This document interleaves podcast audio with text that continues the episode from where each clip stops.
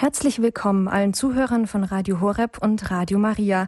Mein Name ist Regina Frei. Ich wünsche Ihnen einen schönen Abend. Egal wie Sie uns auch empfangen über UKW oder Kabel, Satellit, Internet, am Handy oder vielleicht über ein DAB Plus Gerät, ich freue mich, dass Sie bei Radio Horeb eingeschaltet haben. Frauen bewegen die Päpste, lautet der Titel dieser Standpunktsendung. Unsere Referentin heute Abend, Dr. Beate Beckmann-Zöller, hat sich eingehender mit diesem Thema beschäftigt. In dieser Sendung wird sie uns eine dieser Frauen, die die Päpste bewegt haben, vorstellen, nämlich die heilige Hildegard von Bingen. Von prophetischer Inspiration angetrieben, setzte sich die Universalgelehrte Hildegard von Bingen im, im 12. Jahrhundert für die Erneuerung der Kirche ein. Sie war eine Frau, die die Menschen ihrer Zeit bewegte, darunter auch Kaiser und Päpste. Und auch nach ihrem Tod blieb sie den Menschen im Gedächtnis. In jüngster Zeit wurde vor allem ihr enormes Kräuterwissen neu entdeckt. Papst Benedikt XVI. hat die heilige Hildegard in einer Katechese vom 8. September 2010 folgendermaßen bezeichnet als Prophetin von großer Aktualität und Gesandte Gottes sowie als weise Frau, die wach und mutig die Zeichen der Zeit erkannte. Soweit Papst Benedikt XVI. über Hildegard von Bingen. Am 8. Mai 2012 wurde sie offiziell heilig gesprochen. 39 Generationen von Äbtissinnen und Schwestern in Hildegards Kloster Ruppertsberg hatten dafür beten müssen. Hildegard von Bingen hat der Kirche aber mehr hinterlassen als Kräutertipps. Und deshalb wird sie am 7. Oktober 2012 in Rom zur Kirchenlehrerin erhoben. Und morgen, am 17. September, feiert die Kirche ihren Gedenktag. Aus diesem aktuellen Anlass wollen wir heute bei Radio Horeb genauer auf das Leben der heiligen Hildegard von Bingen blicken. Und zu Gast bei uns im Studio ist nun Religionsphilosophin und Autorin Frau Dr. Beate Beckmann-Zöller. Guten Abend. Schönen guten Abend. Frau Dr. Beckmann-Zöller, bevor Sie uns über die heilige Hildegard von Bingen erzählen, werde ich Sie unseren Hörern kurz vorstellen. Mhm. Sie sind 1966 in Hildesheim geboren und haben dann in München, Freiburg und Weingarten studiert. Danach waren sie am Lehrstuhl für Religionsphilosophie und vergleichende Religionswissenschaft an der Technischen Universität Dresden angestellt. Mhm. Im Jahr 2003 wurden sie promoviert in Philosophie durch Hanna-Barbara Gerl-Falkowitz. Und seit 2004 sind sie freie Religionsphilosophin in der Erwachsenenbildung, Dozentin an der Katholischen Stiftungshochschule für soziale Arbeit in München und an der Ignis Akademie für christliche Psychologie in Kitzingen. Mhm. Soweit richtig, ja, gut. Und im Jahr 2010 und worüber wir uns halt heute unterhalten wollen, haben Sie das Buch veröffentlicht, Frauen bewegen die Päpste. Darum in diesem Buch Frauen bewegen die Päpste geht es eigentlich um sechs Frauen und zwar um die Hildegard von Bingen, um Birgitta von Schweden, um Katharina von Siena, um Mary Ward, um Elena Guerra und um Edith Stein. Und wie ich gerade schon erwähnt habe, Morgen feiern wir den Gedenktag der heiligen Hildegard von Bingen und deswegen wollen wir ja ganz besonders auf die Hildegard von Bingen blicken. Ich habe es anfangs gesagt, es ist eigentlich eine besondere Auszeichnung für Hildegard von Bingen, dass sie zur Kirchenlehrerin erhoben wird. Was bedeutet denn eigentlich Kirchenlehrerin? Warum ist das so besonders? Ja, Kirchenlehrer werden interessanterweise nicht diejenigen, die am meisten theologisches Wissen angesammelt haben, sondern Menschen, die einerseits ein heiliges Leben geführt haben und die zugleich in der Lehrgemeinschaft mit der Kirche stehen. Und zwar auch wenn sie in Details nicht ganz irrtumslos geblieben sind. Also es heißt nicht, dass äh, wir nun Hildegards Werk in allen Einzelheiten als absolut richtig finden müssen und äh, als theologisch unantastbar, sondern es heißt einfach, dass Hildegard insgesamt die Lehre der Kirche weiterdenkt, und zwar zeitübergreifend. Gleichzeitig muss ihre Lehre aber auch herausragend sein, um eben dieses Prädikat Kirchenlehre zu erhalten. Das heißt, sie muss gekoppelt sein mit mystischen Erfahrungen. Das heißt, mit einer innigen Beziehung zu Gott. Und das spürt man sehr, sehr schön heraus in ihren Visionen und auch in ihren Briefen. Ja, dann sind wir sehr gespannt, Frau Dr. Beckmann-Zöller, was da noch kommt. Liebe Hörerinnen und Hörer, Sie haben eingeschaltet bei Radio Horeb heute in der Standpunktsendung mit dem Thema Frauen bewegen die Päpste und zwar Hildegard von Bingen. Ich habe es eingangs schon erwähnt, liebe Hörerinnen und Hörer, im zweiten Teil der Sendung lade ich Sie herzlich ein, bei uns anzurufen und Frau Dr. Beckmann-Zöller Ihre Fragen zu Hildegard von Bingen zu stellen.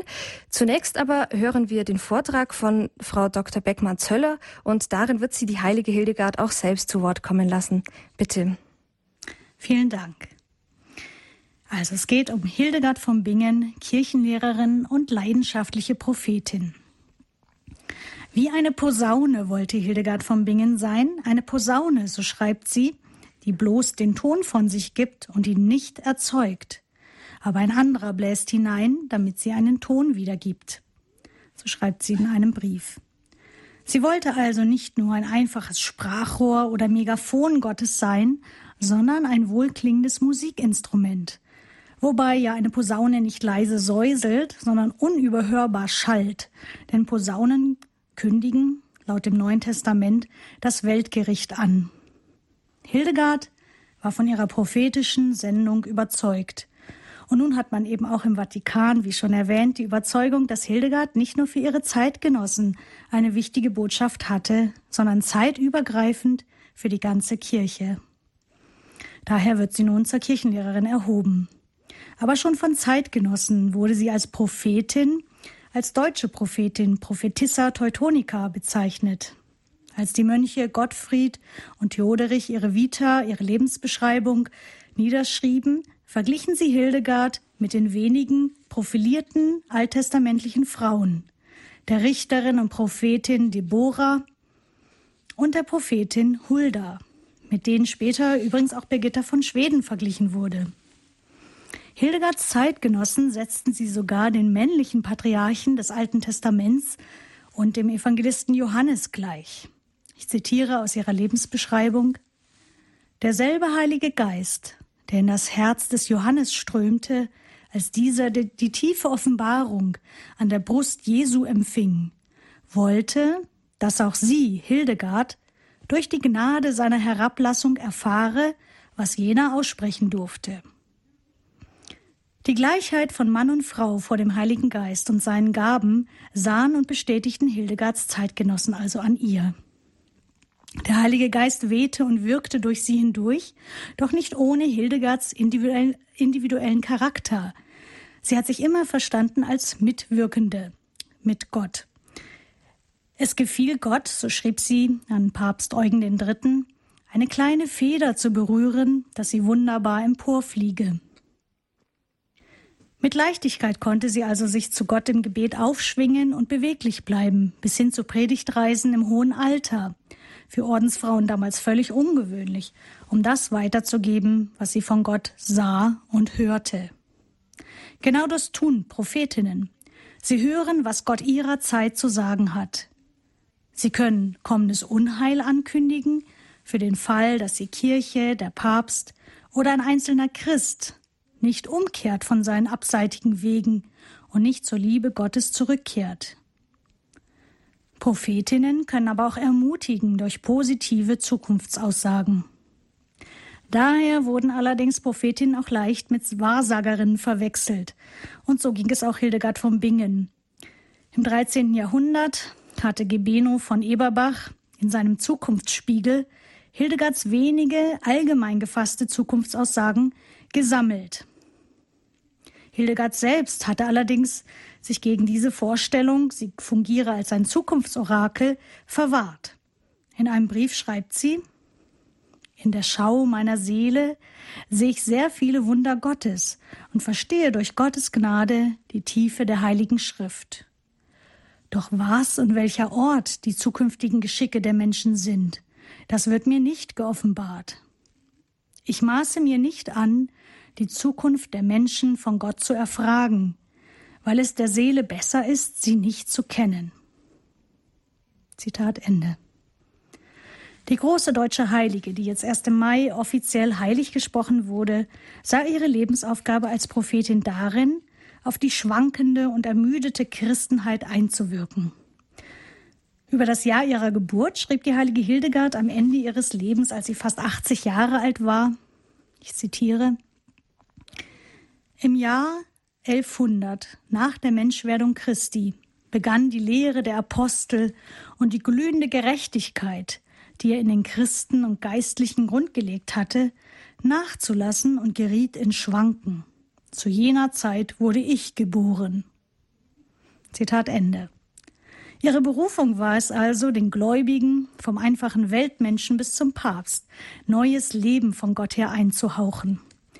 Durch ihre Offenbarungen gelangte sie schon zu Lebzeiten zu einer unerwarteten Berühmtheit. Pilgerströme nach Bingen an den Rhein rissen also nicht ab. Sie besaß, gemessen an den Maßstäben ihrer Zeit, eine ungewöhnliche Persönlichkeit, voll beharrlicher Durchsetzungskraft gegen alle Widrigkeiten. So wurde es ihr möglich, einen Briefwechsel auf Augenhöhe mit Kaiser und Papst zu führen. Was Hildegard einmal über die biblischen Propheten schrieb, lässt sich leicht auch über Hildegard selbst sagen. Ich zitiere aus dem Buch der Lebensverdienste. Sie verhielten sich wie Felsgestein, das in seiner Härte überdauert und keinem weicht. Sie verhielten sich so in ihrer schlichten Einfachheit, da sie nichts anderes sagten, als was sie gesehen und erkannt hatten, so wie auch ein Kind in seiner Einfalt nichts anderes spricht, als was es sieht und weiß. Zu Hildegards Leben. Als zehntes Kind in die Adelsfamilie von Bermersheim bei Alzey geboren, tauchte Hildegard zunächst als kleines Mädchen von acht Jahren in die Zurückgezogenheit eines geistlichen Lebens ein. Hildegard wurde von ihren Eltern, der adligen Jutta von Sponheim, anvertraut, auf deren Burg sie mitlebte. 1112 traten beide gemeinsam, Jutta 20-jährig, Hildegard 14-jährig, ins Kloster ein. Genauer gesagt, ihre kleine Frauengemeinschaft von anfangs nur drei jungen Mädchen schloss sich den Benediktinermönchen auf dem Lisibodenberg an der Einmündung des Glan in die Nahe an. Das war für mittelalterliche Verhältnisse nicht früh. Andere Mädchen waren mit 14 Jahren bereits längst verheiratet. 1140, mit 42 Jahren, setzte eine neue Lebensphase ein. Hildegard erlebte Eingebungen, Visionen und Auditionen und schrieb nun das, was sie sah und hörte, auch auf. Zunächst erfuhr nur der Abt Kuno, der auch der Vorgesetzte für die Nonnen war, von Hildegards neu einsetzenden Visionen. Er ließ sich beraten und beschloss dann, dass die Nonne weiterhin aufschreiben möge, was Gott ihr eingebe. So entstand ihr erstes Weg Skivias, Wisse die Wege, eine visionäre Kosmos-, Welt- und Heilsgeschichte. Die Harmonie in der Schöpfung ist gestört, und wird durch das Leben und Sterben Jesu Christi wiederhergestellt. Erst in ihrem letzten Lebensdrittel mit 49 Jahren wurde Hildegard als reife Frau aus dieser Zurückgezogenheit herausgerufen. Sie trat in das Licht der kirchlichen und weltlichen Öffentlichkeit und konnte bis ins damals ungewöhnlich hohe Alter von 81 Jahren aktiv sein. Und das, obwohl sie von Kindheit an häufig kränkelte. Ausgelöst wurde diese neue Phase durch die Ratlosigkeit des Abtes Kuno, der die Schriften Hildegards an Erzbischof Heinrich von Mainz zur Prüfung schickte. Der wiederum legte sie dann in Trier dem Papst Eugen III. vor, der zufällig gerade im Lande war. So wurde Hildegards schriftliches Werk öffentlich, eben vom Papst anerkannt und von da an auch zur Tischlesung in Klöstern herangezogen. Als das Kloster auf dem Lisibodenberg aus allen Nähten platzte, weil Hildegard eben schon berühmt wurde, gründete sie gegen den Widerstand der Mönche 1150 ein eigenes Kloster für ihre Schwestern auf dem Ruppertsberg. 1165 dann noch eines in Eibingen. Aber die Loslösung vom Männerkloster, die ihr dann gelang, blieb im 12. Jahrhundert tatsächlich einzigartig. Hildegard mischte sich auch in den politischen Konflikt um den Vorrang von Papsttum oder Kaisertum ein. Zwischen Papst und Kaiser kam es 1155 fast zum Eklat, weil Kaiser Barbarossa auf dem zu Pferde sitzenden Papst Hadrian IV. nicht den Zügel- und Bügeldienst leisten wollte. Der Kaiser und die deutschen Bischöfe führten schließlich ein Schisma herbei, eine Trennung, Spaltung der Kirche, das von 1159 bis 1177 die Christenheit spaltete. Hildegard unterstützte die papsttreuen Bischöfe.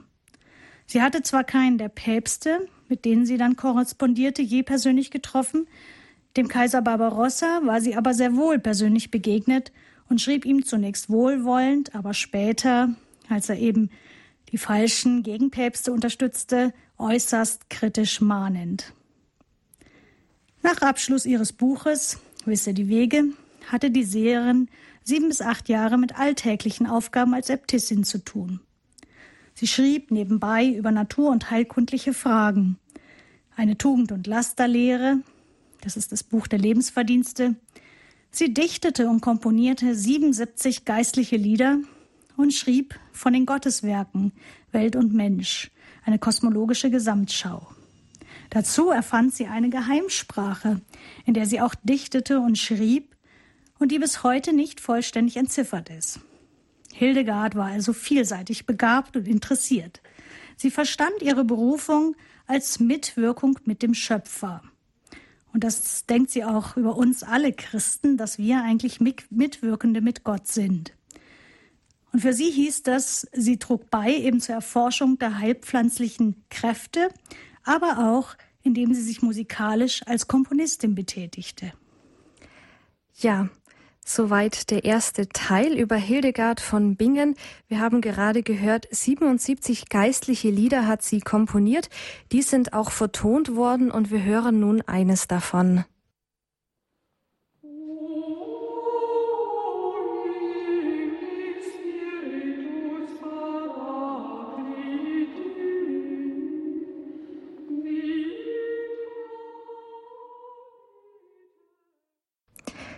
Radio Horeb heute Abend in der Standpunktsendung mit dem Thema Frauen bewegen die Päpste, die heilige Hildegard von Bingen. Was wir eben gehört haben, war die Sequenz O Ignis Spiritus Paracliti, ein Werk, das die heilige Hildegard selbst komponiert hat. Wir sind heute Abend bei Radio Horeb im Gespräch mit Dr. Beate Beckmann-Zöller aus München. Den ersten Teil ihres Vortrags haben wir bereits gehört und ich bitte Sie nun fortzufahren. Nicht genug damit, dass Hildegard zwei eigene Klöster gegründet hatte und im Briefwechsel mit bekannten Persönlichkeiten aus Kirche und Welt ihrer Begabung als Prophetin nachkam, sie unternahm auch noch vier Predigtreisen in den Jahren 1158 bis 1171, das heißt als 60 bzw. 70-Jährige. Sie konnte damals nicht den ICE benutzen, sondern ist tatsächlich zu Fuß gereist und es war beschwerlich. Es war nach der benediktinischen Regel, die ja nur für Ordensmänner verfasst worden war, grundsätzlich möglich, den Glauben auch außerhalb der Klostermauern weiterzugeben. War aber die Ausnahme. Für Ordensfrauen dagegen war das völlig unüblich, sogar undenkbar. In einem Bittbrief des Trierer Klerus heißt es, ich zitiere, wir wissen nämlich, dass der Heilige Geist in euch wohnt und euch vieles, den übrigen Menschen Unbekanntes, durch ihn offenbart wird. Als Frau zu reisen und dann auch noch zu predigen, das war wohl nur möglich, weil man eben Hildegard bereits als Mahnerin in der Tradition der Propheten anerkannte. Wiebert von Jean Blou berichtet von Abrobertus von Königsthal, der nach Hildegards letzter Predigtreise vom Wirken des Heiligen Geistes in ihr überzeugt war. Er schreibt, der Apostel Paulus erlaubt nicht, dass eine Frau in der Kirche lehrt. Hier bezieht er sich auf 1 Timotheus 2,12. Diese Frau aber, durch den Empfang des Heiligen Geistes von diesem Los befreit und durch seine Leitung belehrt, lernte durch die Einsicht in die Weisheit aus eigener Erfahrung. Und so lässt sie, unerfahren im Reden, doch nicht an Einsicht, in ihrer gesunden Lehre, mit der sie viele unterrichtet, für die Ungebildeten die Milch der Tröstung und für die Stärkeren den Wein der Zurechtweisung, gleichsam aus zwei Brüsten reichlich fließen. Sie ist sich trotz ihres Geschlechtes und ihrer besonderen Bestimmung bewusst, und vor allem des erwähnten Verbots durch den Apostel Paulus. Sie gehorcht dem Heiligen Geist und widerspricht nicht dem Apostel, den der Geist sendet. Zitat Ende. Nun zu Hildegards Botschaft. Nicht mit Hilfe von eigenen Studien, sondern in der Kraft des Heiligen Geistes deutete Hildegard die Bibel für die Menschen damals und eben auch für heute. Sie ließ ihre geheimnisvollen Bilder nicht einfach unkommentiert stehen und verwirr verwirrte damit weder ihre zeitgenössischen noch ihre heutigen Leser. Denn sie war eben kein wahrsagendes Orakel, dessen Auf Aussprüche sich in die eine oder andere Richtung lesen lassen. Nein, Hildegard interpretierte ihre eigenen Visionen klar von den Prinzipien der Heiligen Schrift her. Gott sei Liebe, Vernünftigkeit, Sinn, Schöpfungs- und Erlösungskraft und habe auf diese Weise den Menschen geformt und berufen. Damit wich Hildegard in ihren Bildern nicht etwa von der biblischen und kirchlichen Lehre ab, sondern deutete die Dogmatik aus. So zum Beispiel ihre Deutung der Weltentstehung aus dem Weltei. Dieses Bild eben des Eis findet sich auch in asiatischen Mythen. Aber anders als in Asien geht es Hildegard nicht um eine unpersönliche, mechanische Weltentstehung, sondern das Ei wird von Gott Vater bewusst aus Liebe geschenkt. Innerhalb des Eis sieht Hildegard Christus, die Sonne der Gerechtigkeit. In der unteren Schicht des Eis findet sich ein weißer Feuerball. Sie interpretiert diesen Feuerball als den Mond. Das heißt wiederum für sie die Kirche, die von der Sonne, eben von Christus, angestrahlt wird. In der Mitte des Eis befindet sich eine große Sandkugel. Sie deutet sie als die Erde, aber auch als der Mensch. Und auf ihr wiederum ein Berg, der die Entscheidung zwischen Licht und Finsternis, zwischen Gut und Böse markiert. Alles ist mit allem verbunden, in Liebe verknüpft. Nichts darf sich losreißen, weder die Seele vom Leib noch der Mensch von der Natur oder von Gott. Mit diesem Bild verwandt ist das Kosmosrad aus einem von Hildegards späteren Werken, eben ihrem Buch von den Gotteswerken. Im Mittelpunkt des Kosmos steht hier eine Frauengestalt, die Rationalitas, die Vernünftigkeit, die als Ursprung des Lebens und als göttliche Kraft überall am Werke ist. Vernünftigkeit meint bei Hildegard Schönheit und Sinn, Verstand und Herz. Die Welt ist nicht aus sich selbst, durch sich selbst oder aus einem Spiel heraus entstanden, wie in asiatischen Mythen. Vielmehr waltet in ihrer Mitte die Planmäßigkeit, die Vernünftigkeit, ein frühes Bild für die Teleologiediskussion der Naturphilosophen. Warum aber gibt es die Welt überhaupt und nicht vielmehr nichts? Hildegard gab eine klare und deutliche Antwort, in der sie die Erzählung des Alten Testaments über die Entstehung der Welt ausdeutete. Warum gibt es die Welt? Aus Liebe, aus der Liebe des Urvaters, des Urschöpfers. Ich zitiere aus einem Brief. Denn als Gott die Welt erschaffen wollte, neigte er sich in zärtlicher Liebe herab. Da erkannte die Schöpfung in diesen Gestalten und ihren Formen ihren Schöpfer. Denn die Liebe war demgemäß der Quell dieser Schöpfung, als Gott sprach, es werde und es ward. Weil die ganze Schöpfung gleichsam in einem Augenblick von ihr, also von der Liebe, hervorgebracht wurde. Zitat Ende. Geschaffen aus Liebe und erlöst aus Liebe sei der Mensch, der den Mittelpunkt und die Fülle der ganzen Schöpfung bildet. Er ist ein Mikrokosmos im Makrokosmos, das heißt eine Welt im Kleinen, die den großen Kosmos in sich abbildet. Gottes Plan mit dem Menschen ist es, den verlorenen Menschen, den vereinsamten Menschen, den widerspenstigen Rebellen, der der Natur und seiner Bestimmung widerstreitend im Weg ist, in seine göttliche Liebe und damit in die wahre Freiheit zurück einzuladen, durch Jesus Christus, der ganzheitliches Heil schenkt. Hildegard war in ihrer Lebenshaltung der Schöpfung und auch der Schönheit zugewandt, wofür sie stark kritisiert wurde von einer anderen Nonne von Tengswig von Andernach, die die Kleider und Schmucksitten des Rupertsberger Klosters anprangerte. Sie schreibt in ihrem Brief, also Tengswig schreibt, auch von einem sonst nicht üblichen Brauch bei euch drang etwas an unser Ohr. dass nämlich eure Nonnen an Festtagen beim Psalmengesang mit herabwallendem Haar im Chor stehen und als Schmuck leuchtend weiße Seidenschleier tragen, deren Saum den Boden berührt.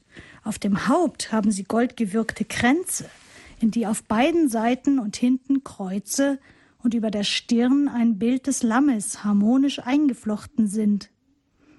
Auch sollen die Finger der Schwestern mit goldenen Ringen geschmückt sein. Dies alles, obgleich der erste Völkerhirt der Kirche, Paulus, solches verbietet, da er mahnt und sagt, die Frauen sollen sich sittsam halten, nicht mit Haargeflecht und Gold und Perlen und mit kostbarem Gewand sich schmücken. Tengswig, soweit Tengswig von Andernach. Hildegards An Antwort darauf aus ihrem Brief. Das alles gilt nicht für die Jungfrau im Kloster. Diese steht vielmehr in Einfalt und Unversehrtheit wie im schönen Paradies, das nie verdorrt dastehen wird, sondern immer in der vollen, grünenden Kraft ihrer Blüte, die dem Reis Christus entsprang. Für die Jungfrau besteht, besteht nämlich die Vorschrift nicht, die Schönheit ihres Haares zu bedecken, sondern aus eigenem freien Willen verhüllt sie in tiefster Demut ihr Haupt. Denn der Mensch soll seine Seelenschönheit verbergen, damit der Habicht des Hochmutes sie nicht raubt. Die Jungfrauen sind dem Heiligen Geist der Heiligkeit vermählt und der Morgenröte der Jungfräulichkeit. Daher sollen, die sich dem sollen sie sich dem Hohenpriester nahen wie ein gottgeweihtes Brandopfer. Deshalb steht es der Jungfrau zu, ein leuchtend weißes Gewand anzulegen, Kraft der Ermächtigung und Offenbarung durch den geheimnisvollen Anhauch dessen, der der Finger Gottes heißt. Es ist die klare Hindeutung auf ihre Vermählung mit Christus. Hildegards leibfreundliche Haltung, die sich auch im gottesdienstlichen Schmuck zeigte, hatte dennoch nicht zur Folge, dass sie, wie andere Mystikerinnen, ihre Visionen in leiblichen Ekstasen erfuhr. Bei Hildegard ging es wach und nüchtern zu, wenn auch nicht ohne Leidenschaft. Ein ungewöhnlich hoher Grad an Bewusstheit und Wachheit kennzeichnet ihre Visionen. Von ihnen fällt jeglicher Schleier düsterer esoterischer Orakel ab. Bei Hildegard geschieht alles in der Helle und Klarheit des Tages, wodurch sie nicht Angst und Verzweiflung schürt, sondern Hoffnung vermittelt. Aus ihrem Werk Wisse die Wege zitiere ich nun, und sie bleibt hier nicht mythisch vage, sondern gibt eine exakte historische Datierung, wann eben ihr diese Visionen geschenkt worden sind. Und das zeigt damit auch die rationale Klarheit, in der sie spricht. Ich zitiere. Es geschah im Jahre 1141 nach der Menschwerdung des Gottessohnes Jesus Christus, als ich 42 Jahre und sieben Monate alt war. Aus dem offenen Himmel fuhr blitzend ein feuriges Licht hernieder.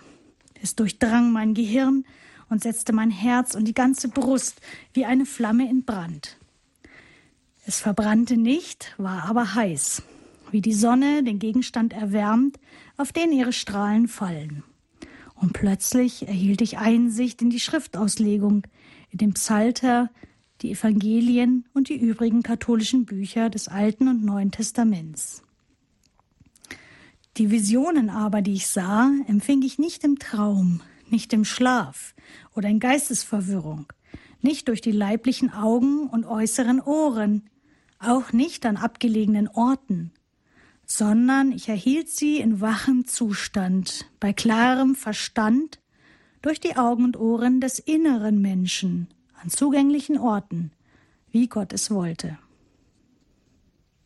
Zitat Ende. Nun zu Hildegards Stellung von Mann und Frau. Hildegard ist die erste christliche Denkerin, zumindest die erste, deren Schriften erhalten sind, die sich ernsthaft und ausgesprochen positiv mit dem Weiblichen als solchen beschäftigt hat. Sie geht in ihren Werken von einem polaren Menschenbild aus, in dem also Mannsein und Frausein jeweils einen eigenständigen Wert haben und sich ergänzen. Ganz eindeutig wertet Hildegard die Weiblichkeit auf. Außerdem betont sie die Liebe zwischen Mann und Frau, während zeitgenössisch eher von Begehren, Sünde und höchstens mal von Treue die Rede ist. Zwar muss sich die Frau dem Mann unterordnen, die traditionelle Mann-Frau-Hierarchie wird aber von Hildegard aufgelöst oder aufgeweicht, indem sie die Merkmale weiblicher Überlegenheit herausstellt. Die Frau sei kreativer, besitze Geschicklichkeit im Sinne des Kunsthandwerklichen. Damit wertet sie eben auch die weiblichen Arbeitsfelder auf. Sie ist deshalb geschickter, weil sie aus beseeltem Menschenfleisch geformt wurde, während Adam nur aus der unbeseelten Materie, eben dem Ackerboden herstammt. Die Frau hatte die Umwandlung von Materie in beseelten Leib nicht nötig, sei also das vollkommenere Geschöpf, weil sie das Zweitgeschaffene ist. So Hildegard in ihrem Buch von den Gotteswerken. Ich zitiere auch wieder aus dem Buch der Gotteswerke. Gott schuf den Menschen, indem er den Mann mit größerer Kraft ausstattete, die Frau aber von weicherer Stärke. Hier spüren wir die Polarität. Der Mann hat die größere Kraft, die Frau die weichere Stärke. Das soll nicht gegeneinander ausgespielt werden, sondern sich ergänzen. Hildegard war sich des positiven Wertes der, des Frauseins voll bewusst. Und so ergänzt sie auch das Bild des himmlischen Vaters durch weibliche Züge des Sohnes, also des Wortes, wie sie in, in diesem folgenden Zitat sagt. Das Zitat ist jetzt aus Wisse die Wege. Durch den Lebensquell des Wortes, durch Jesus, kam nämlich die umarmende Mutterliebe Gottes zu uns. Sie nährte unser Leben, hilft uns in Gefahren und leitet uns als tiefe und zarte Liebe zur Buße. Zum Schluss noch Hildegards Liebe zum musikalischen Lobpreis. In ihrem Protestbrief an die Mainzer Kleriker schrieb sie 1178, Sie, eben die Kleriker, werden von Gottes Herrlichkeit im Jenseits ausgeschlossen werden, wenn sie Gott um ein wunderschönes Konzert ge gebracht, weil sie Gott um ein wunderschönes Konzert gebracht haben, nämlich den Gesang Hildegards und ihrer Nonnen. Hildegard hatte äh, jemanden wieder in die Kirche aufgenommen, der mit der Kirche gebrochen hatte und die Kleriker in Mainz glaubten ihr diese Aussagen nicht und meinten, der äh, beerdigte Edelmann müsste wieder ausgegraben werden aus der Erde und äh, umgebettet werden in unheilige Erde. Aber Hildegard äh, blieb standhaft und so wurde ein Interdikt über sie verhängt, über sie und ihre Nonnen. Sie durften nicht mehr singen. Und dieser Gesang fehlt jetzt Gott. Deshalb schreibt sie, ich zitiere aus einem Brief, wie der Leib Jesu Christi vom Heiligen Geist gezeugt, aus der unversehrten Jungfrau Maria geboren wurde, so hat auch in der Kirche das Singen des Gotteslobes als Widerhall der himmlischen Harmonie seine Wurzeln im Heiligen Geist. Der Leib jedoch ist das Gewand der Seele, die der Stimme Leben gibt. Darum muss der Leib seine Stimme im Einklang mit der Seele zum Gotteslob erheben.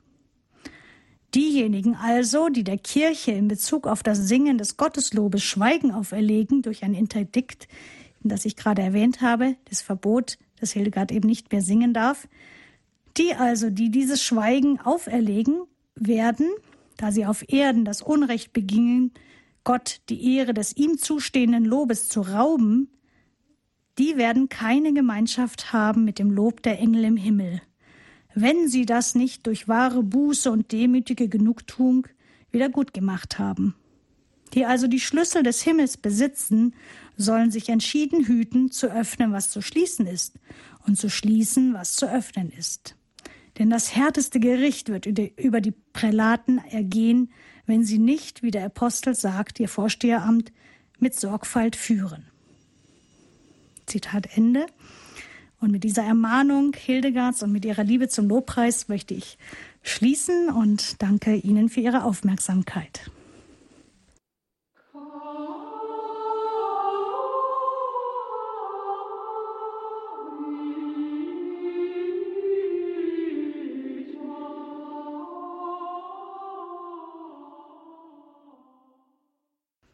Standpunkt bei Radio Horeb. Heute mit dem Thema Frauen bewegen die Päpste, die heilige Hildegard von Bingen. Mein Name ist Regina Frei und ich darf Sie durch diesen Abend begleiten. Ich bin heute hier im Studio in München im Gespräch mit Frau Dr. Beate Beckmann-Zöller. Sie ist Religionsphilosophin und Autorin. Und wir haben eben Ihren Vortrag über Hildegard von Bingen gehört. Und ähm, Frau Dr. Beckmann-Zöller, wie ging es denn jetzt weiter mit Hildegard von Bingen nach ihrem Tod? Ist sie sofort ähm, ja groß ähm, rezipiert worden?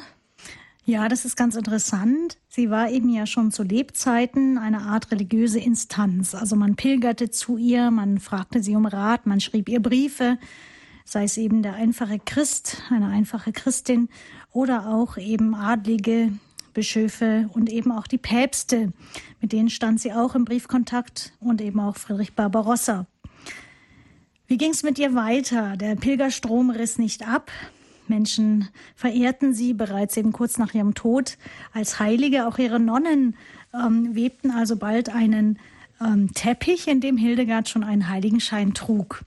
Aber es war nicht so leicht mit ihrer Heiligsprechung. Man sammelte also ähm, Zeugenaussagen zu ihrem Leben und ähm, die Mönche, wie gesagt, ähm, äh, Wiebert von Combloux und auch der Theoderich, die schrieben eben ihr Leben nieder. Und man schickte das Ganze auch nach Rom. Es ging dann nochmal zurück, weil einige Ortsangaben in den Zeugenaussagen fehlten und so weiter. Also man legte da auch schon Wert auf Details. Und ja gut, ähm, Schließlich und endlich verlief die Heiligsprechung im Sand, weil scheinbar die Mainzer Prälaten das Ganze nicht weitergaben, also wieder zurück nach Rom schickten. Und ähm, ich habe eben auch die These, dass es die späte Rache dieser Mainzer Prälaten ist, weil Hildegard, weil sie sich eben nicht gegen Hildegard durchsetzen konnten, eben in diesem letzten Streit kurz vor ihrem Tod. Und deshalb wurde eben auch ihre Heiligsprechung verschleppt, aber ihre Werke wurden sehr wohl rezipiert. Sie hat ja eben diese Trilogie, diese drei Teile, Wisse die Wege, das Buch der Lebensverdienste und dann eben auch ähm, das Buch von den Gotteswerken geschrieben. Aber mit der Rezeption war das so eine Sache. Man las in den ähm, Klöstern zwar ihre Werke, aber meistens in Auszügen. Und interessanterweise höchstwahrscheinlich auch nicht das, was ich über Mann und Frau vorgetragen habe. Das war also etwas, was sie wahrscheinlich nicht in den Klöstern gehört haben oder bei geistlichen Lesungen, sondern im 13. Jahrhundert hatte eben Gebeno von Ebersbach diese Zukunftsaussagen von Hildegard gesammelt. Und damit ähm, wurde sie tatsächlich als eine Art von Wahrsagerin stilisiert. Im 16. Jahrhundert, auch ganz interessant, hat es ähm, Hildegard geschafft in den Katalog berühmter Männer, gesammelt von Tritemius von Sponheim. Oder auch, was auch interessant ist, über die kirchlichen Schriftsteller. Auch da wird sie erwähnt. Im 16. und 7. Jahrhundert durch die Reformationszeit wurde aber Hildegard dann interessanterweise vereinnahmt. Einerseits von den Protestanten, die meinten also die Kritik Hildegards, die sie hatte an den Päpsten. Also da hat sie eben auch Päpste bewegt, nicht nur eben zur eigenen Anerkennung ihrer Lehre sondern, und ihrer Visionen, sondern auch, äh, sie hat auch Kritik geübt. Und die Protestanten meinten nun also, Hildegard sei eine wirkliche Heilige, weil sie eben von der wirklichen Religion, eben der protestantischen Religion sozusagen schon ähm, das alles schon vorausgesagt hat. Die Katholiken waren aber auch wieder stolz darauf, dass eben Hildegard die einzige sei. Das ist jetzt aus dem 18. Jahrhundert. Es ist eine seltsame Sache. Also die Hildegard ist scheinbar die einzige, von der auch die Protestanten sagen, dass sie eine Heilige ist. Genau, also diese konfessionelle Vereinnahmung kennzeichnet eben das 16. und 17. Jahrhundert. Und ähm, später hat man im 18. Jahrhundert ihre Texte angeschaut unter philologischen Gesichtspunkten. Also man hat ihr Latein analysiert. Es war die Zeit, wo man eben ähm, im Humanismus einfach die schöne Sprache gepflegt hat. Und man fand jetzt Hildegards sehr einfaches Latein fast als blasphemisch zu behaupten, der Heilige Geist würde so einfach sprechen. Also einfach wie Hildegard dann eben diktiert hat. Ähm, das war also das ja, 18. Jahrhundert und im 19. Jahrhundert hat dann endlich auch die historische Hildegard-Forschung eingesetzt. Ähm, und dann im ja, 20. Jahrhundert auch von Seiten der Benediktiner. 1940 wurde dann eben auch ihre Verehrung für Deutschland genehmigt, aber eben noch nicht eine weltweite Heiligsprechung. Die haben wir erst, wie gesagt, in diesem Jahr. Genau, und im 20. Jahrhundert hat man dann endlich auch Hildegards Werke genauer angeschaut und genauer herausgegeben. Und gerade in den letzten zwei Jahren, da bin ich ganz dankbar, 2010, 2011, 2012 kommen jetzt eben ihre Werke neuer Übersetzung im ähm, Beurener Kunstverlag heraus. Also wunderbare Ausgaben, die dann endlich auch, ähm, wo dann endlich auch sicherer ist, was ist jetzt tatsächlich von Hildegard und äh, so dass wir tatsächlich Hildegard selber lesen und nicht nur Auszüge aus Hildegard. Mhm. Jetzt haben Sie gerade schon gesagt, dass man tatsächlich Hildegard selbst auch liest. Also kann man sich denn so sicher sein? Es gibt ja also Massen, also nicht nur ähm, theologisches, sondern auch vieles ja äh, Kräuterkunde und hier ein Tipp und da ein Keks. Ähm, kann man sich denn sicher sein, dass was man heute von Hildegard liest wirklich original von der heiligen Hildegard geschrieben wurde? Ja, das betrifft natürlich jetzt die erwähnten ähm, drei Werke, ihre theologischen oder ihre Visionen eigentlich, Wisse die Wege. Dann eben das Buch von den Lebensverdiensten und das Buch von Gottes Werken. Also in den Lebensverdiensten geht es um die Tugenden. Also wie kann der Mensch eigentlich äh, seinen Weg durchs Leben finden. Die Tugenden werden ihm angeboten. Er kann eben die mit Hilfe der Tugenden einfach leichter und wirklich gut durchs Leben kommen. Oder er wird abgelenkt von seinem Lebensweg durch die Laster. Und äh, die Gotteswerke eben auch, hat, hatte ich schon erwähnt, dieses, ähm, diese kosmologische Gesamtschau. Was unsicher ist, ist eben gerade das, was am meisten rezeptiert äh, wird, also die Dämpfe aus der Kräuterküche. Ähm, das sind eben die Werke Cause et Cure und äh, eben die Physiker, also einmal der Ursprung und die Behandlung der Krankheiten und dann eben das andere, die heilsame Schöpfung, die natürlichen Wirkkräfte in der Natur. Ähm, letzteres ist jetzt noch nicht erschienen. Das äh, vorherige, also Ursprung und Behandlung der Krankheiten, ist von Professor Dr. Dr. Ortron Riha herausgegeben 2011. Und hier wird schon versucht, eben zu unterscheiden, was ist jetzt tatsächlich, was sind Notizen Hildegard. Sie hat sich scheinbar nur Notizen gemacht. Ähm, sie hat also kein ausgefeiltes Werk und hier haben wir auch keine Visionen. Also sie erlebt nicht von Gott her, wie ein Strahl eben äh, des Lichtes ihre, ihr diese innere Schau schenkt, wie sie immer sagt, sie hört und sieht innerlich im inneren Menschen etwas, sondern hier hat sie einfach praktische Erfahrungen aufgeschrieben. Also was hat sie in ihrem Klostergarten angepflanzt und was hat sie mit diesen Kräutern eben für Erfahrungen gemacht. Und diese Rezeptsammlung wurde eben von anderen Menschen erweitert. Von daher kann man nicht genau wissen, was ist jetzt von Hildegard, was ist nicht von ihr. Und, aber in diesen neuen Ausgaben wird versucht äh, zu unterscheiden, was können wir als gesichertes Wissen äh, Hildegard zuschreiben und was nicht. Allerdings äh, wird es nicht absolut, äh, ja, hieb- und stichfest sein. Wir müssen einfach darauf vertrauen, dass es ein paar Regeln eben aus der Zeit Hildegards gibt aber dass ihr viel wichtiger war, es geht immer um die Heilkraft der Schöpfung. Wir, sie spricht nie von Natur. Natur ist immer, ist nichts Unpersönliches, sondern Natur äh, hat eben die Heilkräfte des Schöpfers in sich. Und äh, Gott meint es eben gut mit der Schöpfung und deshalb sind bestimmte Kräuter eben auch gut und heilsam für den Menschen. Und das eben nicht nur für den Leib, sondern auch für die Seele.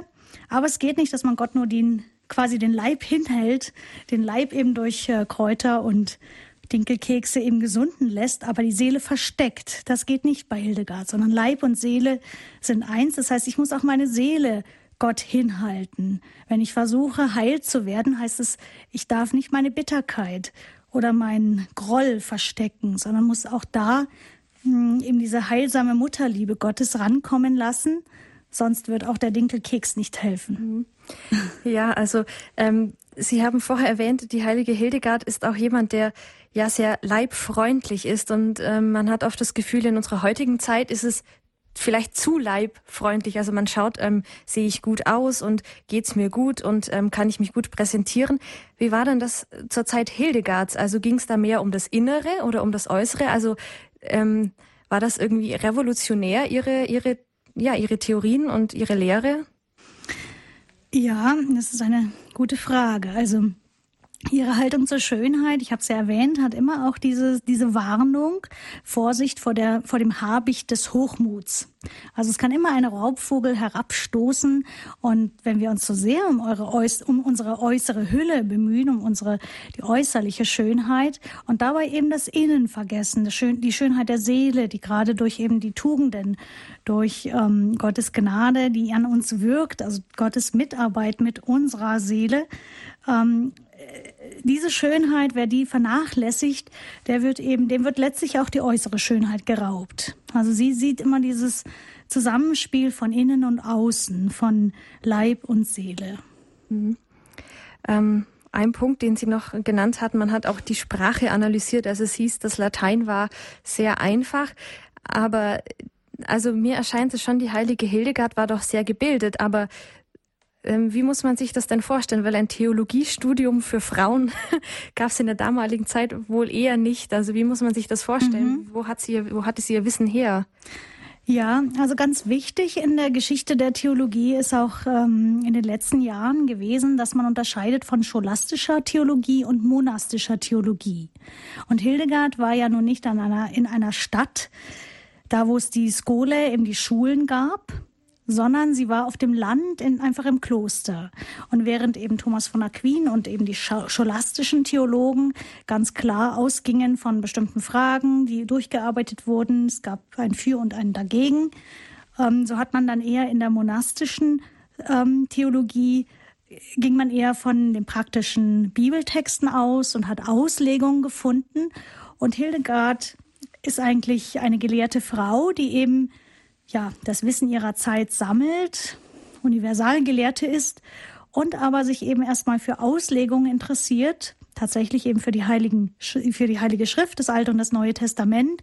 Sie hat wohl auch Kirchenväter Texte gekannt und so weiter, aber äh, es ist nicht so, dass sie an einer Schule, eben Universität gab es damals noch nicht, aber dass sie irgendwo gelernt hat, sondern sie ist innerlich belehrt worden. Das heißt, sie sagt, sie sieht etwas in ihrem inneren Menschen.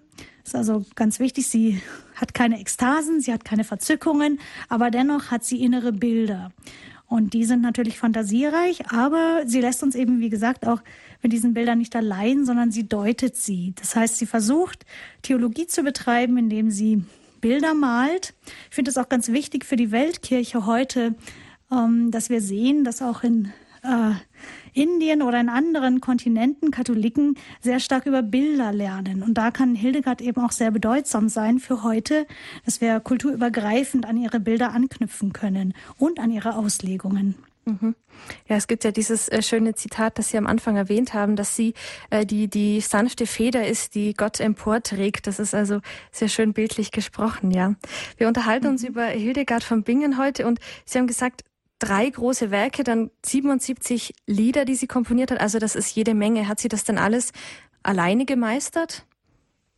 Ja, sie hatte natürlich einen Sekretär, der Vollmer, der also äh, wirklich ähm, ja, sie schreibt eben von ihm, er, er, sei wie ein Sohn für sie und äh, der sollte ihr immer auch wieder mal entzogen werden. Ähm, aber sie hat natürlich sich verlassen müssen auf diesen Sekretär. Sie hat also nicht selber geschrieben und ähm, nach dem, nach, äh, nach seinem Tod hat dann der zweite oder dritte Sekretär dann auch gemeint, man müsste jetzt mal ein bisschen das Latein schon verbessern. Also der hat schon das, was aufgeschrieben wurde, nochmal verbessert. Ähm, aber sie hat sich natürlich ja, ihrer Sekretärin bedient, was auch sehr interessant ist. Ähm, Vollmer hat sich eben auch bezeichnet, er war zwar Propst, aber er hat sich immer bezeichnet als der Diener der Seherin Hildegard. Also sehr demütig und hat sie tatsächlich als Institution und als ja, sehr ehrfürchtig eben äh, anerkannt. Mhm. Ja, das erscheint sehr modern, also mit Sekretär eine sehr ja, Powerfrau, würde man heute sagen. Mhm, ja, ganz richtig. Ja, liebe Hörerinnen und Hörer, Sie hören die Standpunktsendung heute bei Radio Horeb. Ähm, wir sprechen mit Frau Dr. Beate Beckmann-Zöller über das Thema Frauen bewegen die Päpste über die heilige Hildegard von Bingen.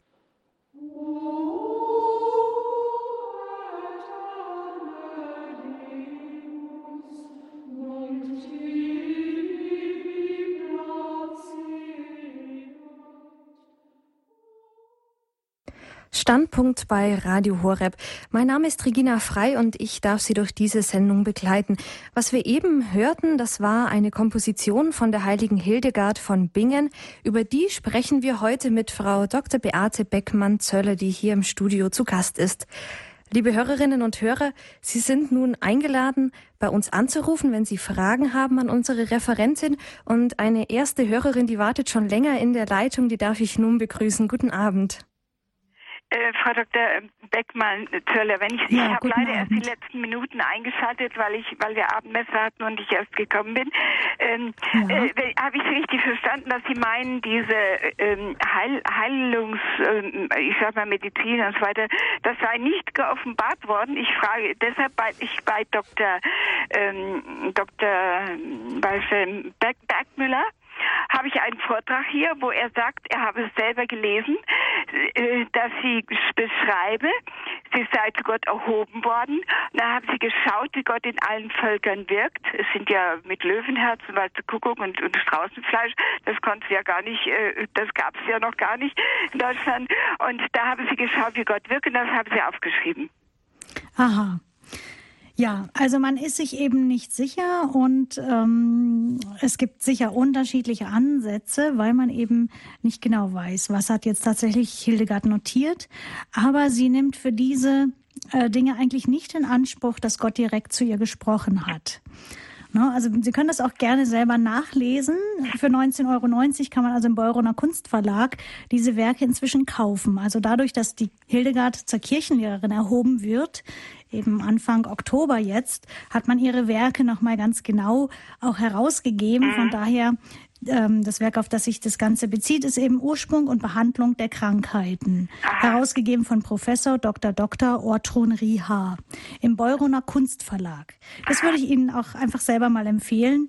Ähm, und wichtig eben, wie gesagt, es ist das Leib und Seele zusammenspielen. Es geht also bei Hildegard nie darum, ähm, einfach Mittelchen mhm. einzunehmen, sondern immer auch die Seele Gott hinzuhalten, wirklich in der Beziehung zu Gott zu stehen. Genau. Also ähm, vielen Dank für Ihre Nachfrage. Das ist tatsächlich eben eine Sache, die nicht ganz äh, gesichert ist. Und von daher, genau, da muss man einfach auch, wir warten jetzt auch auf äh, neuere Werke. Aber diese ähm, Ärztin hat sich eben damit beschäftigt und diese Dinge nochmal ganz neu übersetzt. Mhm. Vielen Dank gut, für Ihre Nachfrage. Ja, gut, herzlichen Dank Ihnen. Alles Gute. Auf Wiederhören. Liebe Hörerinnen und Hörer, wenn Sie jetzt diese Bücher interessieren, dann darf ich darauf hinweisen, wir werden auch die äh, bibliografischen Angaben dazu ähm, bei uns auf unsere Internetseite stellen auf www.hore.org und da können Sie dann genauer nachlesen, um was für Bücher es sich handelt und wo Sie die bestellen können. Oder Sie melden sich bei unserem Hörerservice, der hält dann diese Bücher auch bereit und der Hörerservice hat folgende Telefonnummer. Das ist die 08323 9675110. Ich wiederhole noch einmal 08323 9675110. Und dieser Hörerservice hat zu den üblichen Bürozeiten geöffnet und diese Information werde ich Ihnen am Ende der Sendung auch noch einmal geben. Ja, wir sprechen heute Abend mit Frau Dr. Beate Beckmann-Zöller aus München über Hildegard von Bingen und ja auch über das Buch, ähm, das sie verfasst hat. Frauen bewegen die Päpste lautet der Titel. Frau, Frau Beckmann-Zöller, ich sehe, Sie sitzen gegenüber und haben schon das Buch eingemerkt, was es noch alles zu sagen gibt. Ähm, Vielleicht, während jetzt noch an Hörer anrufen können, gehen wir darauf ein, Frauen bewegen die Päpste. Wie hat denn Hildegard von Bingen die Päpste bewegt? Ja, das ist ganz interessant. Also als ich das Buch konzipiert habe, habe ich tatsächlich eben geschaut, ähm, eine Edith Stein, die eben an den Papst geschrieben hat, Pius Elften und äh, eine, Hilde, eine Katharina von Siena und eine Birgitta von Schweden, die haben tatsächlich etwas bewirkt. Aber was war jetzt mit Hildegard? Von ihr sind eben sieben Briefe an vier Päpste bekannt. Aber was war ihr Anliegen? Und zwar hat Hildegard nicht so sehr die Weltkirche bewegt, sondern sie kam als Bittstellerin zunächst in eigenen Anliegen. Sie wollte die Anerkennung des Papstes Eugens III. Ähm, für ihr Werk, für ihre Visionen. Und das hat sie auch erreicht. Und sie hat sich aber auch im zweiten Schritt nicht nehmen lassen, den Papst immer wieder auch zu ermahnen, dass er ja auch auf dem geraden Weg bleibt. Ähm, sie schreibt also, O Mensch, das Auge deiner Erkenntnis ist zu matt geworden, um die stolzen Prahlereien der Menschen, die unter deine Obhut gestellt sind, zu zügeln. Also sie mahnt jetzt auch, das ist jetzt aus dem Brief an Papst Anastasius IV., ähm, dass der Papst eben klar bleibt, die Gabe und Unterscheidung nicht auslässt, sondern dass er eben tatsächlich auch kritisiert und eben auch das Gute fördert. Die Wurzel des Bösen abschneidet, wie sie sagt, und das Gute fördert. Sie sagt zum Beispiel auch diesem Athanasius, äh, Anastasius, Entschuldigung, du vernachlässigst die Königstochter, nämlich die Gerechtigkeit. Also Gerechtigkeit umschrieben als Königstochter, wunderschön. Und diese Königstochter, die muss man würdigen, die Gerechtigkeit muss man tatsächlich hochhalten und ehren und eben der Gerechtigkeit folgen. Ähm, an anderer Stelle heißt es dann, sie lieben das Blutgeld mehr als die schöne Königstochter die Gerechtigkeit. Also Hildegard analysiert, was geht da vor in Rom unter den Kardinälen, ähm, was wird vernachlässigt und sie kritisiert dann eben auch den Papst Hadrian IV. und Papst Alexander III. Aber sie ermutigt diese Päpste auch, die eben auch das durchstehen müssen, dass es einen Gegenpapst gibt und so weiter. Ähm, sie sagt beispielsweise auch an Papst Alexander III., so arme auch du, o oh milder Vater, den gütigen Vater nach, der den reumütig zu ihm zurückkehrenden Sohn freudig aufnahm und seinetwegen das gemästete Kalb schlachtete. Also er, sie, äh, ja, sie malt eben wieder Bilder, biblische Bilder, den äh, barmherzigen Vater und so weiter. Und damit ermutigt sie eben auch den Papst auf Augenhöhe. Sie hat also da auch die Freiheit und Flexibilität, ja, einem Papst gegenüberzutreten und so zu sagen von Bruder zu Schwester im gemeinsamen Herrn Jesus Christus mal eben zu sagen, was Sache ist. Mhm. Ja, vielleicht können wir da später noch eingehen. Wir sind ja. ähm, im Gespräch über Hildegard von Bingen und aus Zusmarshausen Frau Holme hat uns erreicht. Guten Abend. Äh, erst einmal herzlichen Dank für den äh, sehr interessanten Vortrag. Es ist so erholsam, äh, wenn man über die Hildegard von ihrer Frömmigkeit und von ihrer Gottesbeziehung hört und nicht bloß äh, von den Dinkelkeksen und von der Esoterik. Ich hätte eine Frage. Äh, äh, es gibt ja in unserer katholischen Kirche einige Frauen, die sich so sehr fortschrittlich dünken und die dann diese Frauen, die die Päpste bewegt haben, so als Zeug Zeuginnen anrufen für das Diakonat der Frau und so weiter und so weiter. Äh, hat Hildegard von Bingen jemals nach irgendeinem Amt gestrebt? Ja, schönen guten Abend erstmal, Frau Holme. Vielen Dank, dass Sie ja. diese Frage stellen, eben auch zur Aktualität von Hildegard. Ne? Also ja. wie sieht sie eben auch die Stellung der Frau? Mhm. Und ähm, dazu hat sie sich natürlich nicht geäußert. Aber das ist ja natürlich eine moderne Frage. Aber interessant eben, man kann doch einige Stellen finden, Immer wieder geht es bei ihr um diese Ergänzung. Ne? Also nicht um entweder oder, entweder die Aufwertung des Männlichen und Abwertung des Weiblichen oder Aufwertung des Weiblichen, Abwertung des Männlichen, sondern es geht darum, wir haben auf der einen Seite die größere Kraft und auf der anderen Seite die weichere Stärke. Und so hat man auch, ähm, kann man auch sehr schön dieses Bild der Feder hernehmen, womit sie sich selber vergleicht. Und im selben Brief bringt sie auch das Bild der Säulen.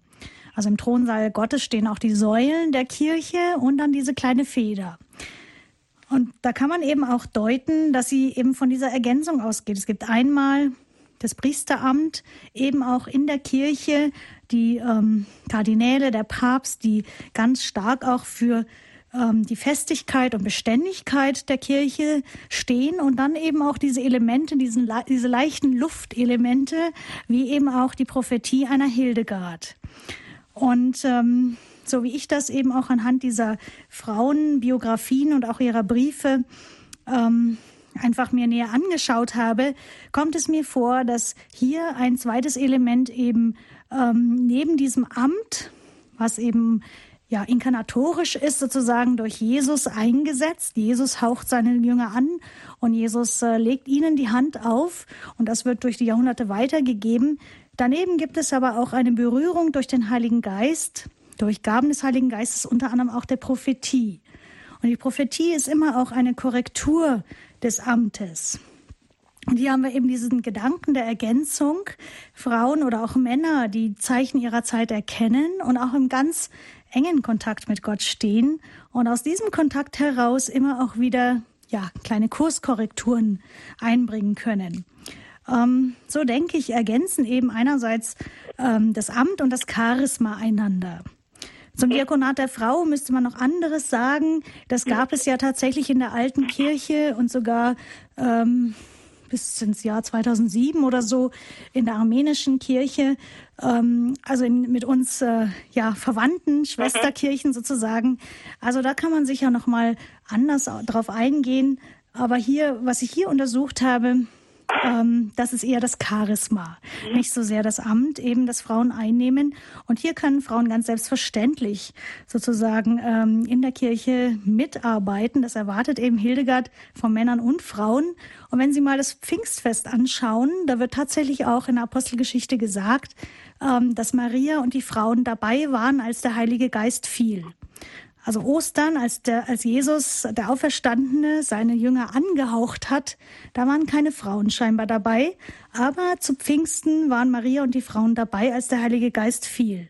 Das heißt also, die Gaben des Heiligen Geistes, eben auch dieses Amt, nicht Amt, sondern diese ja, Gaben der Prophetie, ähm, sind für Männer und Frauen, für Laien tatsächlich eben auch frei zugänglich und auch wieder neu zu entdecken. So viel mal in aller Kürze. Da müsste man viel mehr dazu sagen, Frau Holmer. Wunderbar. Sie sprechen mir direkt aus der Seele. Aha. Vor allem, wer nicht in der Hierarchie ist, kann natürlich viel besser korrigierend eingreifen. Das ist, war jetzt also ein sehr, sehr schöner Kommentar und ich bedanke mich ganz herzlich. Ja, gerne. Vielen Dank, Frau Holme. Guten Tag. Herzlichen Dank. Auf Wiederhören, Frau Holme. Ja, liebe Hörerinnen und Hörer, Sie haben es gerade gehört. Wenn Sie noch eine Frage haben an Frau Dr. Beckmann-Zöller zu Hildegard von Bingen, zu ihrer Lehre oder zu ihrem Leben, dann sind Sie eingeladen, sich noch bei uns zu melden. Wir haben noch ein bisschen Zeit. Und bevor wir dann ja als letzten Teil der Sendung neben Ihren Hörerfragen noch über die, ja, die Rolle der Frau, die Rolle der Hildegard von Bingen sprechen, wollen wir noch eine kurze Musikpause machen.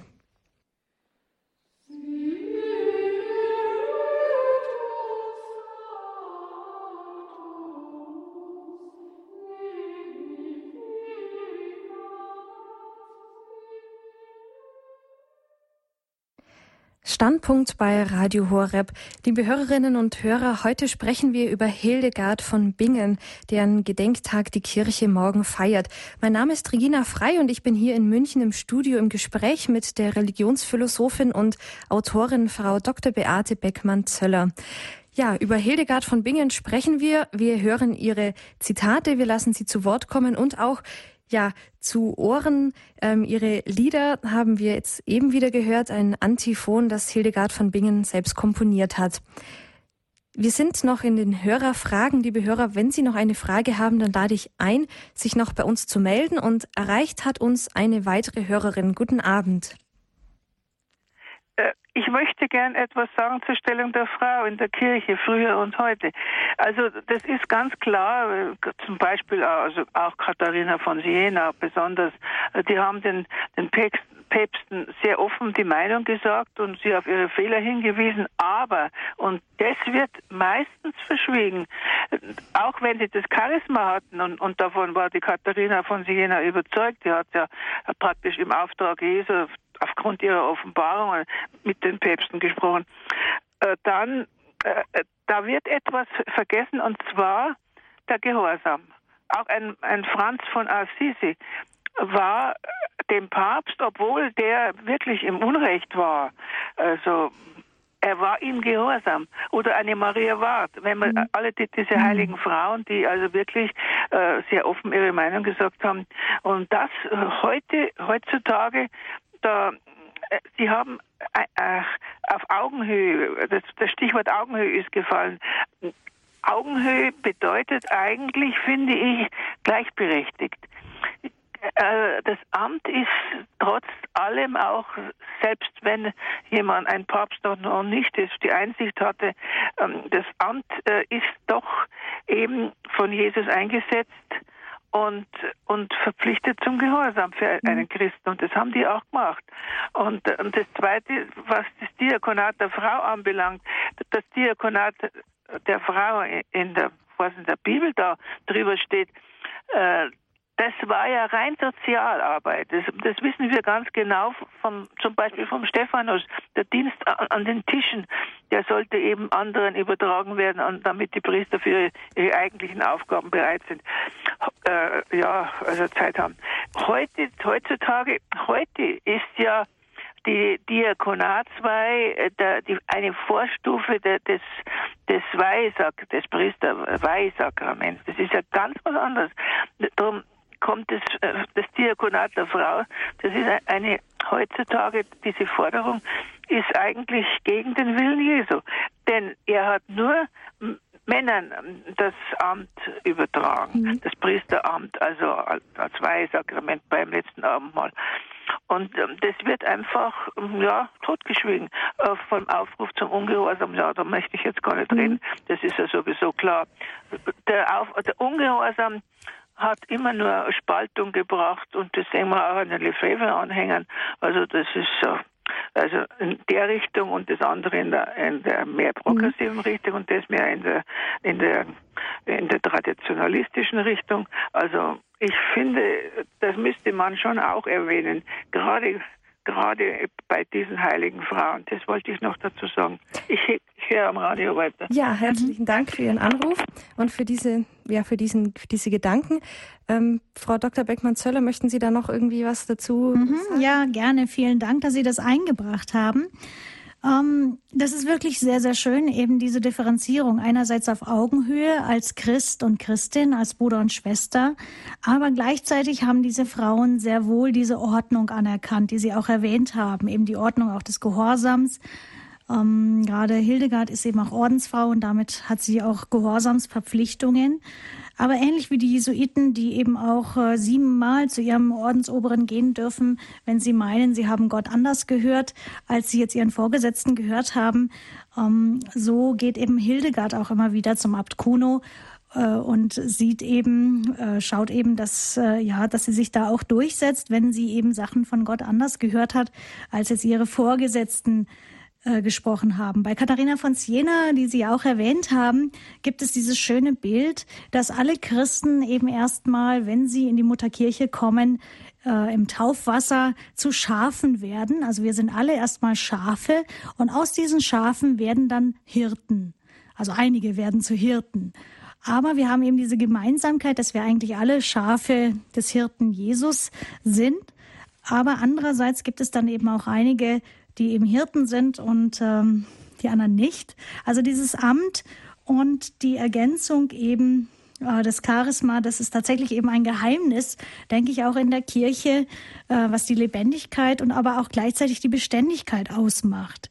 Was auch sehr interessant ist, was man eben äh, an den Lebensgeschichten und auch an den kritischen Briefen sieht, die gerade diese mittelalterlichen Frauen geschrieben haben, das sind sehr viele Kritikpunkte, die später auch die Reformatoren angebracht haben. Aber die Frauen eben wie Hildegard, Katharina und Birgitta von Schweden haben sich eben nicht von der Kirche getrennt. Also wie Sie auch betont haben, sie sind im Gehorsam gegenüber dem Papst geblieben. Da ist gerade die Mary Ward eben auch tatsächlich eine Märtyrerin dieses Gehorsams fast geworden. Also sie äh, ist ja auch eingekerkert worden hier in München und so weiter. Das ist eine eigene Geschichte, die sehr spannend ist. Ähm, aber die Frauen blieben eben in der Kirche als ihre Familie. Aus einer Familie kann ich auch nicht austreten. Das finde ich sehr wichtig, diesen Gedanken auch für heute. Ähm, man rebelliert in der Familie, man ignoriert die Familie, aber man kann letztlich niemals austreten. Man ist einfach in einer Familie, in die Familie hineingeboren. Ähm, und darum ging es den Frauen, die Familie eben sozusagen zu verbessern durch ihr Wissen, durch ihr Heilswissen, durch ihre Weisheit, aber auch die Familie zu erziehen, so wie auch ich als Mutter immer wieder sagen muss, häng deine Jacke auf, räum deine Schuhe auf und so weiter, wo ich ermahnen muss und eben auch ja erzieherische Leistungen eben einbringe. So haben diese Frauen auch gesehen, ja, ich muss mich in diese Kirche investieren. Mhm. Ja, herzlichen Dank nochmal für diesen Gedanken. Frau Igelhaub aus Deckendorf wartet schon länger in der Leitung. Erstmal herzlichen Grüß Gott und vielen Dank für Ihre Geduld. Mach nichts. Ah, ich wollte bloß nochmal fragen und sicher von Hildegard stammt doch auch der Ausspruch, äh, es gibt keine unheilbare Krankheit, außer Gott will es nicht. Und ich hab, mach schon längere Zeit Hildegard Medizin, äh, äh, also nach äh, Büchern und habe auch sehr vielen schon helfen können, kommen sehr viele zu mir, aber es muss immer natürlich mit dem Glauben gehen. Mhm. Man muss Gott mit einbinden. Dann gibt es auch, ich habe noch keine unheilbare Krankheit erlebt. Alles Mögliche haben wir schon gemacht, äh, bei allen möglichen Krankheiten. Und immer hat Gott geholfen und äh, auch mit, da wir die Mittel dazu gekriegt haben, äh, wenn es auch äh, momentan aufgeschaut hat, man zum Beispiel Kir Kirschbaumharz äh, für Tinnitus und so Sachen. Gott sorgt dann auch dafür. Aber man muss sich ihm voll anvertrauen und voll bitten und, dann eben äh, die Ratschläge nach der Hildegard besorgen. Mhm. Ja, herzlichen Dank, Frau Igelhaupt. Ja. Mhm. ja, vielen Dank, Frau Igelhaupt aus Deckendorf. Ja. Das ist äh, sehr schön, dass Sie auch aus Ihrer eigenen Erfahrung uns erzählen. Und ähm, es ist tatsächlich so, man ähm, kann sehr viel eben von Hildegard lernen und eben, ja, wie Sie auch sagen, in Ergänzung tatsächlich mit dem Glauben und mit dem Gottvertrauen. Ähm, Gott ist es, der heilt letztlich auch durch seine Schöpfung, durch seine, ja, durch ja, Stoffe in der Schöpfung. Es gibt ein, ähm, es gibt sehr gute Untersuchungen eben von Wighard Strelo, auf die ich noch hinweisen möchte, wie Hildegard Medizin vorbeugt und heilt und so weiter. Und einige andere neuere Veröf Veröffentlichungen von ihm, ähm, der einerseits eben auch, äh, ja, kritisch untersucht, äh, was ist tatsächlich auch äh, Placebo-Effekt oder was kann man auch heute nachweisen. Aber vielen Dank, dass Sie uns auch Ihre Erfahrungen selber mitgeteilt haben. Ja, dann alles Gute noch, ähm, Frau Ekelhaupt, und einen schönen Abend noch. Auf Wiederhören. Ja, Wiederhören. Ja, ähm, zum Schluss noch, Frau Dr. Beckmann-Zöller, die Frage, die jetzt natürlich auch uns bewegt, nicht nur die Päpste. Ähm, Hildegard von Bingen erscheint uns heute ja so als Powerfrau, habe ich sie vorher genannt, also vielseitig talentiert und Äbtissin. Dann war sie noch unterwegs zu Predigtreisen. Sie hat viel geschrieben, komponiert. Eigentlich doch, ähm, also für uns heute ein relativ normales Leben einer ähm, modernen Frau. Wie war denn das zur damaligen Zeit? Ja, Hildegard war natürlich eine Ausnahmefrau in ihrer Zeit, so wie auch ähm, Birgitta von Schweden und Katharina von Siena nach ihr. Auch bei Mary Ward haben wir noch äh, eine Lehrerin, die äh, ja mit der man sich auch heute identifizieren kann, aber die zu ihrer Zeit völlig also gegen das Lebensgefühl vor allen Dingen der Südeuropäer, also Rom liegt da sehr weit im Süden, fast in Afrika, muss man sagen, äh, während der Norden schon ähm, viel aufgeklärter war, äh, vor allen Dingen eben Mary Ward ähm, aus einem England eben wo tatsächlich Frauen mehr Verantwortung für den Glauben übernehmen mussten. Aber jetzt zurück zu Hildegard. In ihrer Zeit war sie eine Ausnahmefrau. Es war nicht vorgesehen, dass eine Frau jemals das Kloster verlässt. Also wenn man mit acht Jahren oder wann immer ins Kloster gegeben wurde, dann blieb man dort ein Leben lang. Und äh, von daher müssen wir hier sagen, hier ist was ganz Außergewöhnliches passiert. Und interessant ist es, dass es tatsächlich in der Kirchengeschichte immer wieder Wellen der Erneuerung gibt. Gott spricht immer mal wieder durch Ausnahmemenschen und will damit nicht nur dieser Zeit etwas sagen, sondern auch unserer Zeit. Das finde ich ganz wichtig bei Hildegard und freue mich sehr, dass eben ihre ja, Charisma jetzt auch entdeckt wird für heute und ihre äh, Bilder, ihre Ausnahmestellung. Äh, was man aber auch sagen muss, was äh, bis vor kurzem eben auch kaum erschlossen war, auch schon in der ersten Christenheit gab es nicht nur die Wüstenväter, sondern auch Wüstenmütter. Es gab auch schon Frauen, die nicht nur für die Sozialarbeit herangezogen wurden, sondern auch für die Katechese von Frauen. Eben, also Männer lehren Männer, Frauen lehren Frauen. Aber ähm, es kamen dann zu diesen weisen Müttern auch Priester zur Beratung. Und das ist ein Phänomen, da kann man nicht sagen, Jesus hat das nicht so verordnet. Das hat sich einfach auch äh, entwickelt. Jesus hat auch nicht äh, verordnet, dass man halt ähm, zu den Heiden gehen soll, sondern bei Jesus äh, haben wir erstmal nur das Gebot zu den, ist für die Juden gekommen, aber später hat man im Heiligen Geist eben auch diese weitere Sendung der ähm, Kirche entdeckt, eben zu allen Völkern zu gehen. Genauso kann man sagen, ist etwas, was Jesus eben noch nicht mit ja, seinen Jüngern mit äh, zu Lebzeiten auf den Weg gegeben hat, sondern als Auferstandener durch den Heiligen Geist, dass es eben auch möglich ist, dass Frauen tatsächlich auch lehren. Was wir im Neuen Testament finden als Einschränkung, ähm, das ist entweder gegen Auswüchse oder eben auch äh, aus einer späteren Zeit. Ähm, aber es gibt Frauen wie zum Beispiel auch die heilige Nino in Georgien, die als Missionarin ein ganzes Land zum Staatskirchentum gebracht hat, ein ganzes Land evangelisiert hat. Also es gab auch schon sehr früh, nicht erst bei Hildegard, äh, sehr aus, ja, große Ausnahmefrauen, Powerfrauen, die aus ihrer Zeit heraus äh, ragten.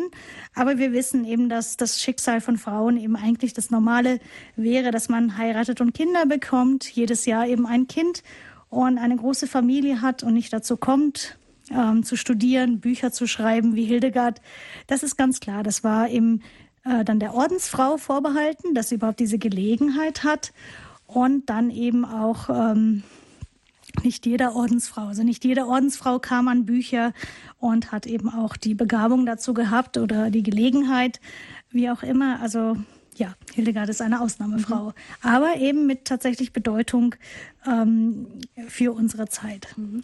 Vielleicht könnten Sie noch ganz kurz zum Schluss ähm, ja uns äh, erzählen und vielleicht ein bisschen einen Einblick verschaffen, ähm, was fasziniert Sie denn an Hildegard von Bingen am meisten? Wir haben jetzt sehr viel darüber gehört. Was ist denn das, was Sie sagen, so wow, also das finde ich wirklich toll an ihr? Mhm. Ja, das ist ähm, schwierig, weil sie eben so vielseitig ist. Von daher bin ich also sehr fasziniert äh, von ihren theologischen Gedanken, eben diese immer wieder dieses Ausformulieren, wie ist Gott zum Menschen und dann dieser wunderschöne Gedanke. Das ist eigentlich das, was mich auch selber in meinem Leben bewegt. Wie kann ich als Christ mit Gott mitarbeiten? Diese Würde, die ich bekomme. Also ich bin würdig als einfacher Christ mit Gott zusammen etwas in dieser Welt zu bewegen. Gott äh, wählt jeden Christen aus und hat bestimmte Berufungen. Also dieser Gedanke des Mitwirkens, das fasziniert mich sehr. Und dann natürlich, dass sie also einerseits diese wunderschöne Musik schreibt und andererseits eben auch äh, Päpste ermahnt. Also diese ja, diese, dieses Weite an ihr, auch dieser Lobpreis, den sie eben so sehr liebt. Ähm, da geht's mir selber auch so, dass ich halt, also ja, das liebe, dass ich Lobpreismusik hören kann, Lobpreis eben mitmachen kann und gleichzeitig eben auch tiefe Erkenntnisse bei ihr entdecke ja. Hm. Ja, vielen Dank. Sie haben sich nicht nur mit Hildegard von Bingen beschäftigt, Frau Dr. Beckmann-Zöller, sondern mit mehreren Frauen und zwar ähm, außerdem noch mit Birgitta von Schweden, mit Katharina von Siena, mit Mary Ward, mit Elena Guerra und Edith Stein. Und zu finden sind diese ja, Darstellungen dieser sechs Frauen in ihrem Buch Frauen bewegen die Päpste. Das ist erschienen im St. Ulrich Verlag im Jahr 2010. Und über eine dieser Frauen haben wir uns heute Abend unterhalten in der Standpunktsendung bei Radio Horeb. Liebe Hörerinnen und Hörer, das war jetzt die Standpunktsendung. Wir sind am Ende angelangt und ich sage Ihnen herzlichen Dank fürs Einschalten, fürs Zuhören und auch den Hörern, die sich gemeldet haben, sage ich ein herzliches Dankeschön. Wenn Sie jetzt sagen, die Sendung, die war so interessant, die möchte ich gerne noch einmal hören oder vielleicht verschenken, dann ähm, können Sie das gerne tun. Da gibt es zwei Möglichkeiten. Ähm, ab morgen wird es diese Sendung im Internet geben auf unserer Homepage als Podcast. Und dieses Podcast finden Sie auf www.hore.org.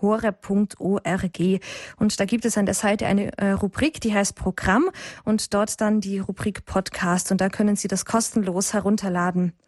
Und ebenfalls im Internet finden Sie dann bibliografische Angaben zu den Büchern, über die wir gesprochen haben. Natürlich äh, zu dem Buch von unserer Referentin, von Frau Dr. Beckmann-Zöller und zu den anderen Büchern, die nun über Hildegard von Bingen veröffentlicht werden. Diese Informationen finden Sie im aktuellen Tagesprogramm auf dem Eintrag der heutigen Standpunktsendung im Internet. Jetzt allen Hörerinnen und Hörern, die kein Internet haben, die lade ich ein, sich an unseren Hörerservice zu wenden und dort können Sie dann die Angaben erfragen. Und der Hörerservice hat folgende Telefonnummer 08323 9675 110. Und wenn Sie eine CD dieser Sendung bestellen möchten, einen Mitschnitt auf CD, dann dürfen Sie, können Sie bei unserem CD-Dienst anrufen. Der hat die Nummer 08323 9675120. Und diese Telefonnummern finden Sie natürlich auch in unserem aktuellen Monatsprogramm.